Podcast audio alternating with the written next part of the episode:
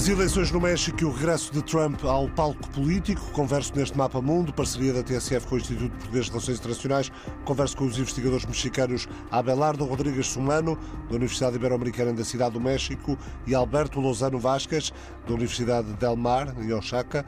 Ambos são doutorados em Estudos Internacionais pela Universidade de Miami, nos Estados Unidos, sobre o regresso de Trump ao palco político na Carolina do Norte, sábado à noite, e o impacto das teses alegadamente golpistas na presidência Biden e na própria democracia do país, converso com os investigadores Diana Soller, do IPRI, e José Gomes André, da Faculdade de Letras da Universidade de Lisboa. Perdeu a maioria qualificada que chegou a antecipar, necessária para mudar a Constituição, mas o Partido Morena de Andrés Manuel López Obrador continua a ser o partido mais votado, diminuiu presença no Congresso de 256 para 197 deputados, num Parlamento de 5 centenas exatas, 500, mas com as alianças, o Partido Presidente Obrador pode ter condições para continuar a dominar a agenda legislativa mexicana, apesar dos limites agora colocados pelos eleitores. A que se deve, na sua opinião, professor Alberto Lozano Vasquez, esta diminuição da vantagem de Morena é principalmente mérito da aliança da oposição ou de mérito do Partido Morena? Bien, pues eh, yo creo que es en parte, en mucho diría yo, de la figura del presidente. Isso penso que tem muito que ver com a figura do presidente Andrés Manuel López Obrador, que polarizou a sociedade de uma maneira que me parece um pouco perigosa porque a radicalizou. Então parece-me que esta eleição, em termos gerais, mostra que o eleitorado quis provar ou reprovar a sua gestão. Os resultados não são tão favoráveis como esperava o Partido Morena. Perderam lugares na Câmara dos Deputados, a oposição, que era inexistente, que era irrelevante desde 2018 até 2021, era era uma oposição sem personalidade, rasgo ou ideologia. Uniram-se numa eleição completamente racional e instrumental para serem um contrapeso ao presidente e creio que o conseguiram. Portanto, o presidente não tem maioria absoluta nem maioria qualificada. Terá que negociar com a oposição para fazer passar os seus projetos constitucionais. Conseguirá fazê-lo para alguns, mas não para as modificações estruturais que dão personalidade ao seu projeto que se chama Quarta Transformação. A mim parece-me que estes resultados são muito interessantes em termos de democracia, porque acham por desenhar um contrapeso no sistema político, o que é importante para a democracia. A alternância no poder é importante. Então parece-me que, em termos de equilíbrio de forças, pelo menos eh, naquilo que nos dizem os resultados provisórios, não são definitivos, mas a tendência estatística diz-nos que o poder agora vai dar à oposição um papel mais importante e penso que isso é um salutar para a democracia mexicana. O poder agora le va a dar un papel más importante a la e isso me parece que é muito sano para a democracia mexicana. A aliança opositora recupera, tem um novo impulso depois do descalabro de 2018 e impede que o Morena e os parceiros de coligação alcancem a maioria qualificada de 334 que permitiria reformar a Constituição. É, era algo muito importante para o Obrador, Abelardo Sumano, eh, por exemplo, para o plano energético? Eu creio que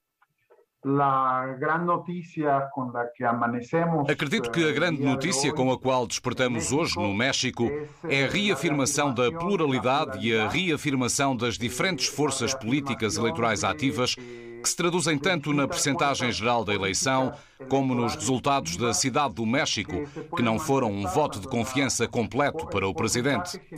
A principal preocupação da sociedade, dos média, dos partidos políticos, era justamente que o partido Morena, o partido do presidente Andrés Manuel López Obrador, tivesse maioria qualificada na Câmara dos Deputados para reformar a Constituição e não só no caso do plano energético. Tem-se especulado de forma muito surpreendente mudar algo que vem da Revolução Mexicana, que é a possibilidade de prorrogar o mandato, algo que seria considerado praticamente uma loucura no caso mexicano, uma coisa muito perigosa, muito complicada.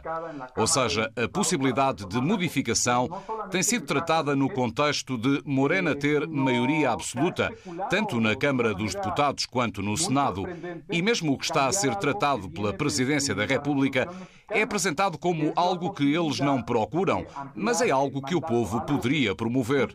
É algo que a Câmara dos Deputados poderia levantar. E este resultado eleitoral, como o Alberto acabou de mencionar, demonstra que isso não é possível no momento.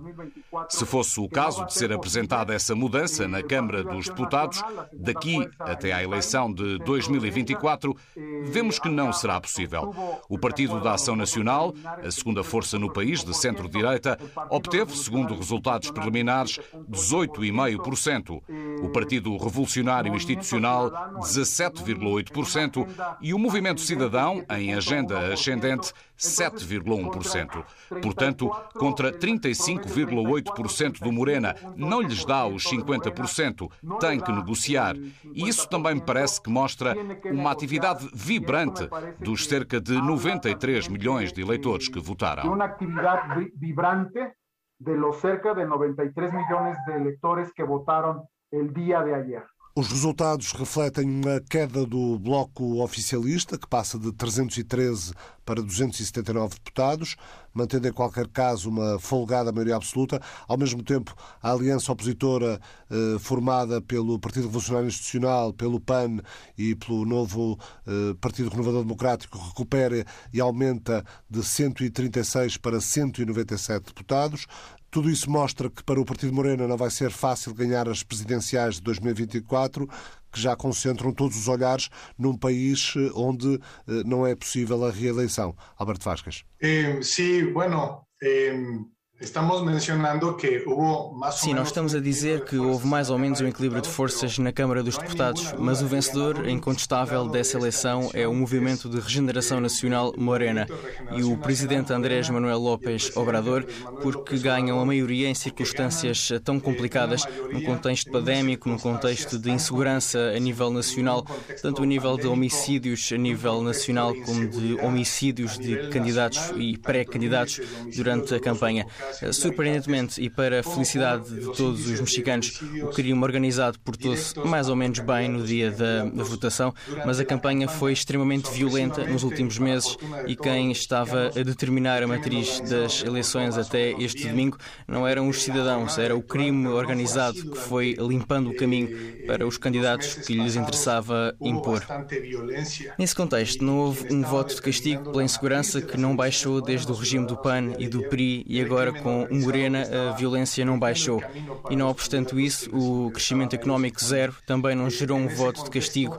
O surrealista acidente com o metropolitano na Cidade do México é impressionante como, apesar de todos estes obstáculos, o presidente e o partido do governo conseguem um bom resultado.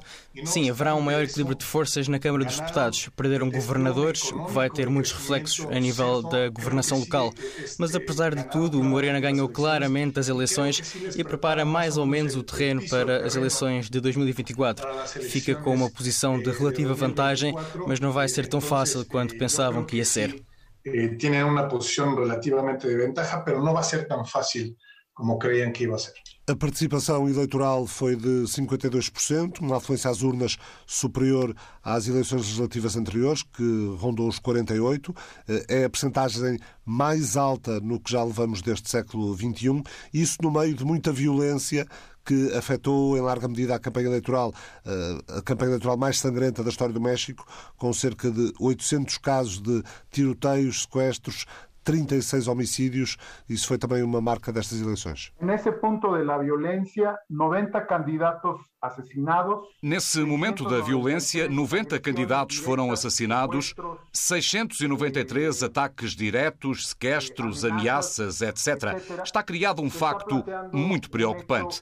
Esse nível de violência nunca tinha sido verificado na esfera federal, no nível local e nos diferentes municípios e distritos do país, direcionada para poder eliminar com tanta clareza esse número de candidatos. Já houve violência no México, mas não nesses níveis. E isso tem a ver com o outro ponto que Alberto já tratava anteriormente, que é a insegurança, a violência no país, que é uma das principais questões, uma das principais preocupações. Não só a violência não diminuiu, mas inclusive até aumentou. Então acredito que um ponto entre agora e 2024 é o nível de penetração que o crime organizado possa ter em relação às eleições de 2024. Isso é uma questão de segurança nacional. Isso tem implicações até mesmo para a relação com os Estados Unidos e é justamente onde vamos delinear um dos problemas em curso até 2024. O outro é a questão da pandemia. Tivemos um resultado desastroso, até agora, do ponto de vista do número de mortes. Nesse contexto, o processo de vacinação, que está agora em curso e que tem sido muito amplo, acredito que até certo ponto tem tido sucesso.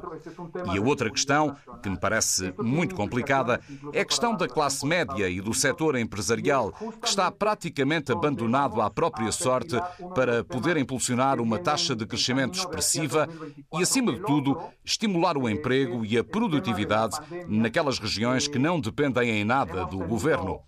É por isso que também concordo com o Alberto que, no meio da violência da pandemia e no meio da crise económica e a recessão global, que é dada como certa na América Latina e México, a vitalidade do Partido Morena, que desponta como vencedor deste processo, também surpreende. Mas não é absoluto certo. Sim, é uma vitória importante, mas também deve ser pensada a partir da gestão da presidência, que se envolveu e foi envolvida no processo direta e indiretamente. Além disso, com a questão de distribuir dinheiro aos idosos e também aos jovens de uma forma importante e isso fazer parte do programa eleitoral, então eu penso que, nesse sentido, a presidência de Obrador pode ser moldada para ter possibilidades de vencer em 2024. Com possibilidades a ganhar em 2024. Sim, tem possibilidades. Não? Uma vitória importante, mas o Partido Morena fracassou em Nuevo León uma das principais apostas eh, de Obrador, coração industrial e económico do país. Aí prevaleceu o, o sentimento regionalista nortenho, eh, encarnado por Samuel Garcia, jovem político do movimento cidadano, eh, que está cada vez mais a impor-se perante os partidos tradicionais. Eh, quem é eh, Samuel Garcia e que quem é este movimento cidadão? Veja, uma das descrições com que o México costuma se caracterizar é que hoje existem dois Méxicos, o Norte e o Sul. Eh, o Norte industrializado, prático, único, vibrante, dinâmico, com alta participação política, e o Sul subdesenvolvido, improdutivo. Tem havido polémica justamente de políticos do Norte que dizem que são eles que apoiam o resto do país e identificam o Sul como um fardo, certo? Depois há esses contrastes e o Economist expressou isso muito bem quando fez um estudo aqui nas universidades onde trabalho o sistema universitário estadual do estado do Oaxaca, identificando como a educação cresceu muito no estado do Oaxaca graças a essas universidades e como um exercício contra-intuitivo do que se espera que aconteça no sul do México. Bem, esse contraste do México não tem sido alheio a esses debates.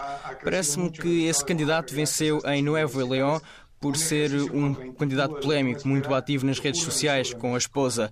É dito nos média que não foi só ele a vencer, mas também a sua companheira. E o movimento cidadão fortalece ao governar atualmente os estados de Jalisco e Nuevo León. São, portanto, dois dos estados mais eh, cosmopolitas, além do estado da cidade do México. São bastiões importantes, parece-me que os 10 pontos percentuais com que venceu dão uma vitória significativa, mas isso não livra o de uma percepção do que existe, digamos, de uma personalidade elitista e discriminatória. Parece-me que ele fez eh, alguns comentários pouco recomendáveis durante a campanha que refletem muito a sociedade mexicana. O México continua a ser uma sociedade racista, classicista, homofóbica e todos esses dados, alguns mais do que outros, não estiveram alheios a essa campanha. Mas parece-me que ele é um personagem polémico, mas que fortalece a posição do movimento cidadão no México e, eh, particularmente nessas duas cidades que eles vão controlar. Nos meios de comunicação social tem-se dito uh, que esta vitória do movimento cidadano é uma vitória agora, mas pode ser um problema para o futuro. Uh, porquê? Bem, uh, com certeza eles também estão a pensar no ano de 2024, certo? O governo Alfaro, em Jalisco, porque teve personalidade própria. A sua força foi inicialmente posicionando como uma verdadeira força de oposição ao presidente López Obrador quando não havia oposição. Então, bem, teremos que esperar para saber quem vão candidatar para 2024 e se isso lhes dá muita alavancagem para 2024. Eh, mas sim, acho que eles estiveram muito bem nestas eleições.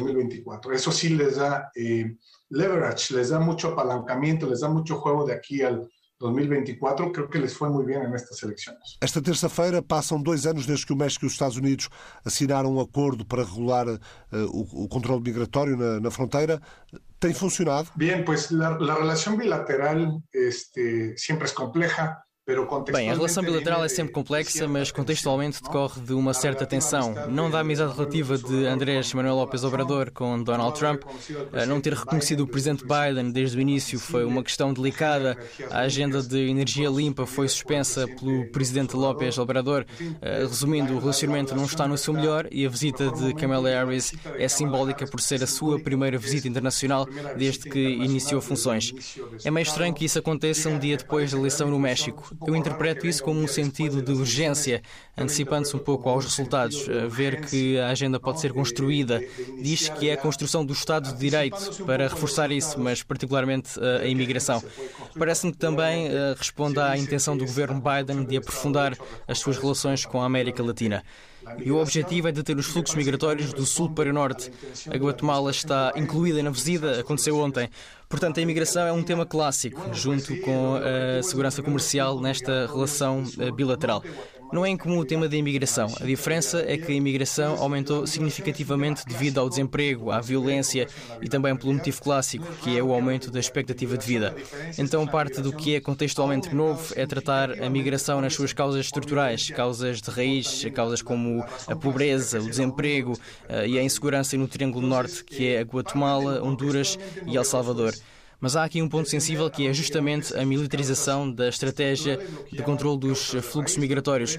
Isso foi inicialmente muito controverso já com o presidente Obama.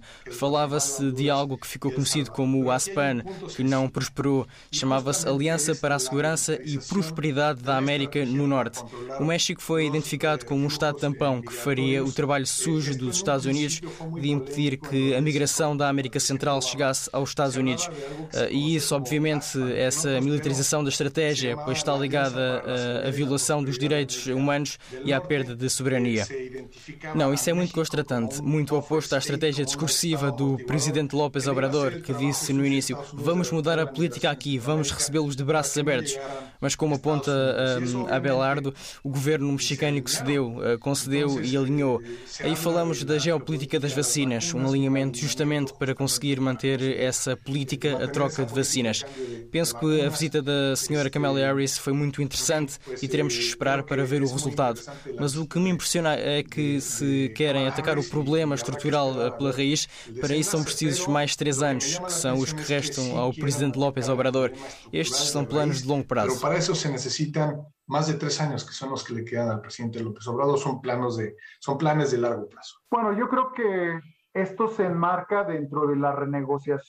Bem, eu acredito que isso faz parte da renegociação do acordo de livre comércio, onde o governo Trump estabeleceu uma relação pessoal de forma muito importante com o presidente Andrés Manuel López Obrador.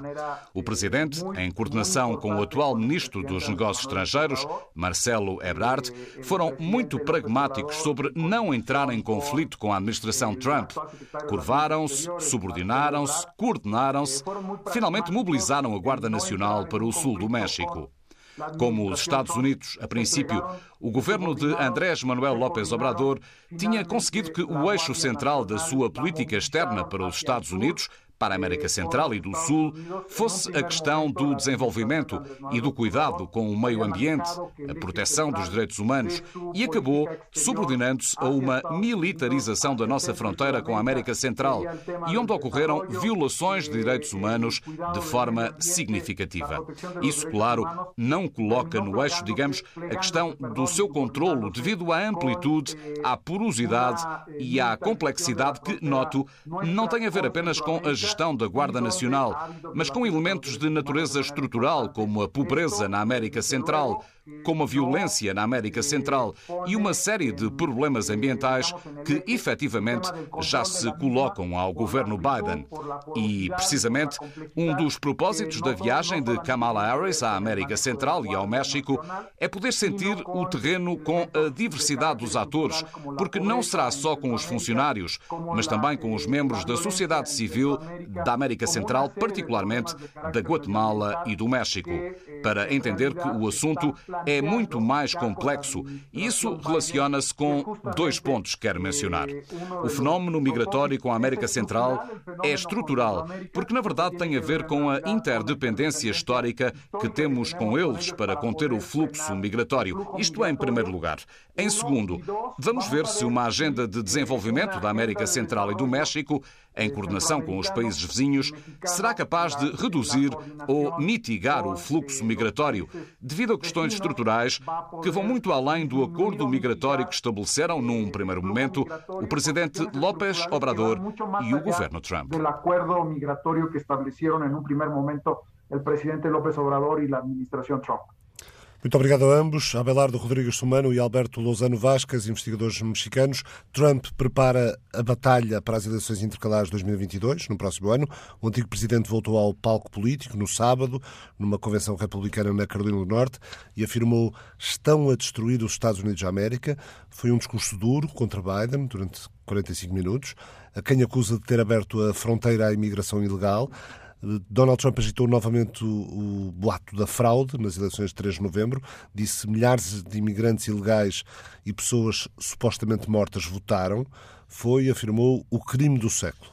Boa tarde, Diana Sola, investigador do Instituto Português de Relações Internacionais da Universidade Nova de Lisboa. Eh, que leitura podemos fazer das palavras de Donald Trump neste, neste regresso ao palco político? Boa tarde, eh, muito obrigada pelo convite. Eu diria, para começar, duas coisas uh, que não estão propriamente relacionadas com, com, com, o discurso, mas estão. A primeira está relacionada com essa questão da, uh, do insistir uh, na fraude eleitoral. O que é que isso tem permitido a Donald Trump e o que é que eu senti muito que isso permitiu a Donald Trump durante este discurso? permitiu que ele encarnasse o papel do líder legítimo do Partido Republicano. Portanto, como na narrativa dele ele é o verdadeiro presidente eleito, então ele tem uh, perante o Partido Republicano uh, um, digamos assim, uh, um poder que, que, que, lhe dá uma posição, que lhe dá uma posição que lhe permite Uh, disputar estas midterm elections como, que já são para o ano que vem, ele também deixou cair uh, que provavelmente 2024 seria o ano dele, que quer dizer que provavelmente ele irá concorrer às eleições presidenciais, mas isso dá-lhe esse papel, uh, digamos, de líder sombra uh, dos republicanos, que é uma coisa que não existe normalmente entre eleições. Uh, mas Donald Trump criou esse papel para si mesmo e precisa dessa narrativa. Portanto, ele ia continuar a usá-la o mais que pudesse. A segunda coisa que me surpreendeu uh, no discurso uh, foi a, a maneira que Donald Trump escolheu para criticar Joe Biden. escolheu por um lado, o discurso uh, uh, que estávamos à espera da, da, destruição da América e Biden está a destruir aquilo que ele construiu, etc. Um discurso altamente exagerado e com, com muitas falhas uh, de verdade. Mas há uma coisa nova que eu gostava de referir e que eu acho que é muito interessante é a colagem de Joe Biden à esquerda mais radical do Partido uh, Democrata. E isso muda tudo. Muda tudo porquê? Para já, porque o que nós sentimos é que Donald Trump está a tentar lançar uma espécie de guerra cultural. Identifica todo o Partido Democrata com a counterculture, com a teoria crítica da raça. Uh, isto são palavras dele, quer dizer, não, não, não estou a inventar nada. Uh, identifica o Partido Republicano, uh, o Partido Democrata, salvo erro, todo com uma facção apenas do Partido Democrata e está a criar um discurso muito mais radicalizado e muito mais polarizado do que aquilo que se estava à espera. Uma guerra cultural que é aquilo que eu penso que Donald Trump está a tentar implementar para se destacar e para destacar os republicanos em 2022, é exatamente tudo o que a América não precisa. Diga-se que a responsabilidade não é só dele, há uma parte do Partido Democrata que efetivamente uh, subscreve as teorias críticas radicais e que as tem tentado pôr em prática, mas isso não é Biden, nem é o grupo de Biden, e é inclusivamente um grupo que Biden está a tentar apaziguar. E, portanto, para mim, estas são as duas grandes novidades do discurso uh, e são uh, os dois momentos, ou as duas, os dois elementos que tornam este discurso uh, diferente e perigoso. José Gomes André, professor e investigador na Faculdade de Letras da Universidade de Lisboa. Eh, como a Diana dizia, eh, Donald Trump deixou cair a ideia, deixou cair no sentido de ameaçou novamente com a ideia de concorrer à, à Casa Branca em 2024, mas principalmente demonstrou que já tem o olhar e provavelmente todo o aparato na nas, eh, nas eleições intercalares do, do próximo ano. Ele diz a sobrevivência dos Estados Unidos depende da capacidade de eleger republicanos em todos os níveis, começando pelas eleições intercalares no ano que vem. Eh, portanto, muito virado para a importância de unir as hostes republicanas, como, como, a, como a Diana dizia, e para retirar espaço a quem quer que seja que possa tentar aparecer como alguém aglutinador dentro do Partido Republicano. Sem dúvida, eh, desde já boa tarde, também obrigado pelo convite. Eh, mas eu penso que, sem dúvida, identificaste os elementos fundamentais da sua estratégia, mas ao mesmo tempo parece-me que Trump, que aliás não é um bom estratega nesse aspecto, eh, confundiu bastante no seu discurso essa postura ou essa ideia, porque repara, foi um discurso extremamente virado para o passado a insistência uh, na questão da, da, enfim, da, da, vitória ilegítima de Biden é uma, uma, uma, questão que, nesta altura, já nem a sua base uh, está propriamente preocupada com isso. Aliás, discurso... várias, várias dezenas de processos judiciais interpostos por republicanos ou por advogados próximos de Trump uh, não mudaram o resultado da eleição, não, não produziram sequer qualquer prova que desse substância a essas alegações. Para não só isso, absolutamente, mas do, do, ponto de vista dos próprios estudos de opinião e das sondagens, as pessoas já não estão interessadas nessa matéria. E, portanto, isto é um discurso que neste momento já só interessa à sua própria narrativa egocêntrica um, e, repara, não há uma visão de futuro, que é uma questão muito importante para essas eleições de 2022 e de, e de 24. A questão de 24, nesta altura, realmente é apenas hipotética. Trump terá 78, an 78 anos, não sabemos em que estado de saúde estará, mas, de facto, as eleições intercalares de 2022 são, aparentemente, esse, esse, esse objetivo mais, mais, mais próximo.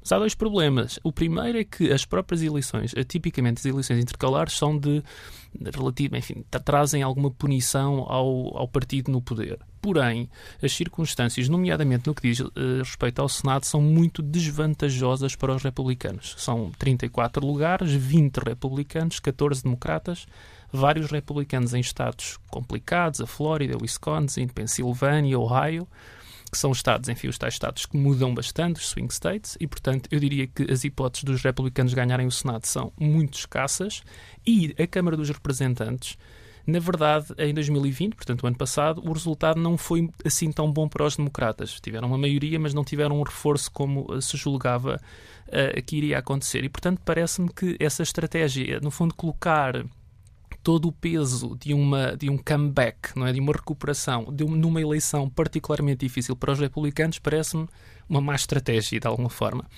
E, sobretudo, mal materializada, porque repara, neste momento o que Trump está a fazer não é unir o partido, é justamente o oposto, como aliás a Diana de alguma forma eh, sublinhou, ou seja, ele, ele vê-se a si próprio como essa união mas o seu discurso, na base do conservadorismo social e quase exclusivamente, é impressionante como ele não fala sobre o sistema de saúde, sobre educação, sobre infraestruturas, sobre política externa. É uma coisa incrível, é um discurso totalmente sem substância que para a base do Partido Republicano pode não ser importante, mas a base do Partido Republicano já está conquistada. A questão tem justamente a ver com os independentes, com os moderados, com aqueles que vão votando de vez em quando no Partido Republicano. E ao eu concordo com a Diana, ou seja, ele coloca Biden na, extrema, na esquerda radical, mas ao mesmo tempo coloca o Partido Republicano na direita radical. E, portanto, deixa um espaço gigantesco a, a, meio caminho para o qual não tem uma visão. E, portanto, das duas, uma. Ou ele julga que, com a sua personalidade, consegue mobilizar algo mais do que essa base, que não aconteceu em 2020, ou o próprio Partido Republicano faz uma corrida por fora, ocupando esse espaço. Mas como Trump não quer que esse espaço seja ocupado por mais ninguém a não ser ele próprio, no fundo temos aqui um problema um bocadinho de tropas, não? É? Isto é quase uma, uma pequena batalha em que ele tem, tem, tem uns canhões ou artilharia e, e, julga que vai haver uma força que aparece de lado na floresta, só que não está lá ninguém. Será, será o movimento QAnon no, o braço armado dessa... Essa, pode simbolizar essa tropa para Donald Trump? Nós estamos a falar de... Estamos a falar de um movimento que, aparentemente, segundo alguns estudos, pode ter já cerca de 30 milhões de filiados, o que não, não quer dizer que seja metade dos eleitores que votaram em Trump, ou que sejam esses uh, a metade que votou do eleitorado que votou em Trump, mas, uh, mas, é, mas é um número muito, muito significativo e estamos a falar de, de um tipo de discurso que vai muito pelas teorias da, da conspiração, de gente que diz que que as empresas jornalísticas e o, e o mundo das finanças são controlados por pedófilos adoradores de Satanás que lideram uma rede internacional de tráfico de menores e que os verdadeiros patriotas podem ter que recorrer à, à violência para salvar o país, era aquela, aquela guerra cultural, passa por aqui aquela guerra cultural que Trump tenta. Uh, uh, à, à qual Trump tenta incitar? Eu acho que a guerra cultural é uma coisa um bocadinho mais complexa uh, e muito mais real uh, do, que, do que as teorias da conspiração. O que se passa na guerra cultural é que a partir dos anos 90 isso está estudado e está. Uh, a maioria república, a maioria democrata percebeu-se que, que, estava a perder a sua coligação. por um lado, porque os trabalhadores estavam cada vez mais a votar republicano, e por outro lado, porque a classe média uh, ou muitos dos trabalhadores tinham passado para a classe média e estavam satisfeitos. E, portanto, por um lado, estavam a perder o seu eleitorado e, por outro lado, uh, não tinham argumentos uh, para manter a classe média do seu lado. E o que é que aconteceu?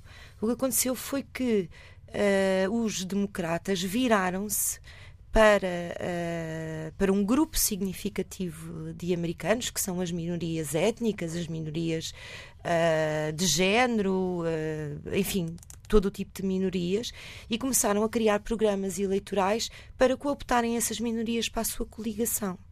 E isso, ao princípio, foi feito Uh, do ponto de vista liberal. Uh, os, os, liberais uh, tentavam cooptar e com algum sucesso essas minorias.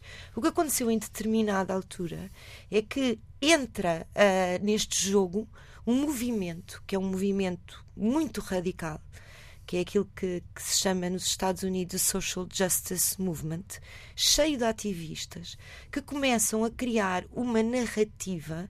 Uh, enfim, que já circulava nas universidades há muitos anos, pelo menos desde os anos 60, com uma série de transformações que foram acontecendo uh, ao longo dos tempos. Uh, e essa narrativa é uma narrativa altamente opressora de todas as pessoas que não fazem parte das minorias, porque essa narrativa diz o seguinte: diz que há um poder difuso Uh, que os próprios uh, ativistas da justiça social uh, não, não explicam muito bem o que é, mas um poder difuso que oprime as minorias e que é reproduzido pelas pessoas de privilégio.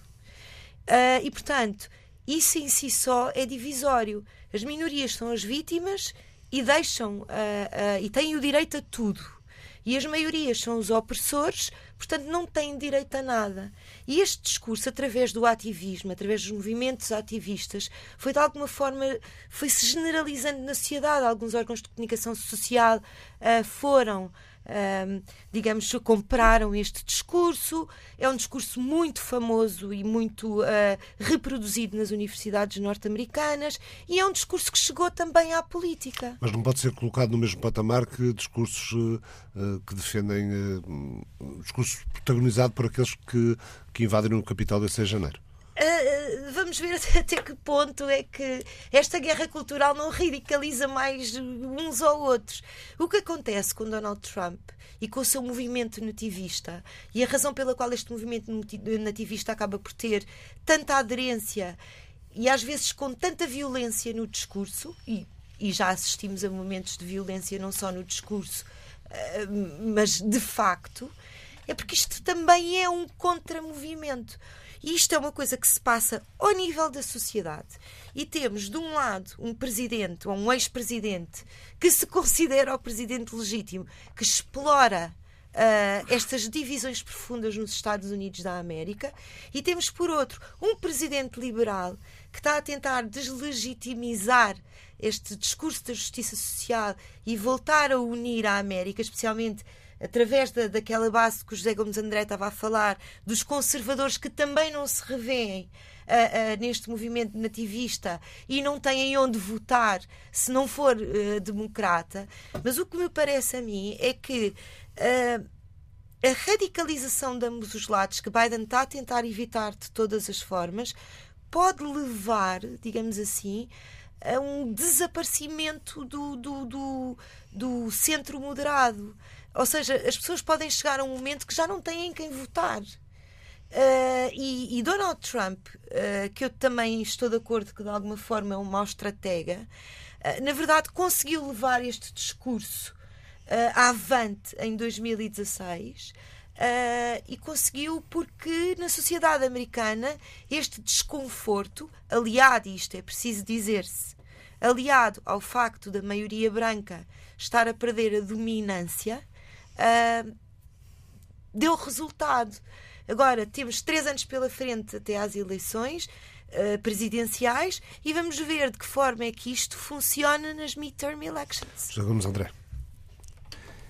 Eu penso que esta questão da radicalização é difícil quase de, enfim, no, mundo europeu e, em particular em Portugal, entender o, quão, eh, enfim, a, divisão é de tal ordem que praticamente qualquer tipo de estudo de opinião ou de sondagem acerca da posição das pessoas relativamente a qualquer matéria que vai da imigração eh, à questão da segurança, etc., parece só ter duas opções que são, quer dizer, naquelas escalas quando nós damos do 0 ao 10, não é? e depois nós normalmente respondemos 7, 8, está contente, 5, 6. Nos Estados Unidos só há 0 e 10. É impressionante. Por exemplo, esta questão do Facebook, quando de agora da proibição a, a, Donald Trump, eu fui ver qual era a reação das pessoas e encontrei o resultado estava à espera. 51% são a favor e os outros 49% são contra. Que era exatamente o, o ou seja, que no fundo esta questão que a, que a, Diana, aqui, a Diana aqui explicou e que obviamente tem, tem enfim, todo um contexto ideológico e sociopolítico muito vasto, é nesta altura uma guerra aberta. Ou seja,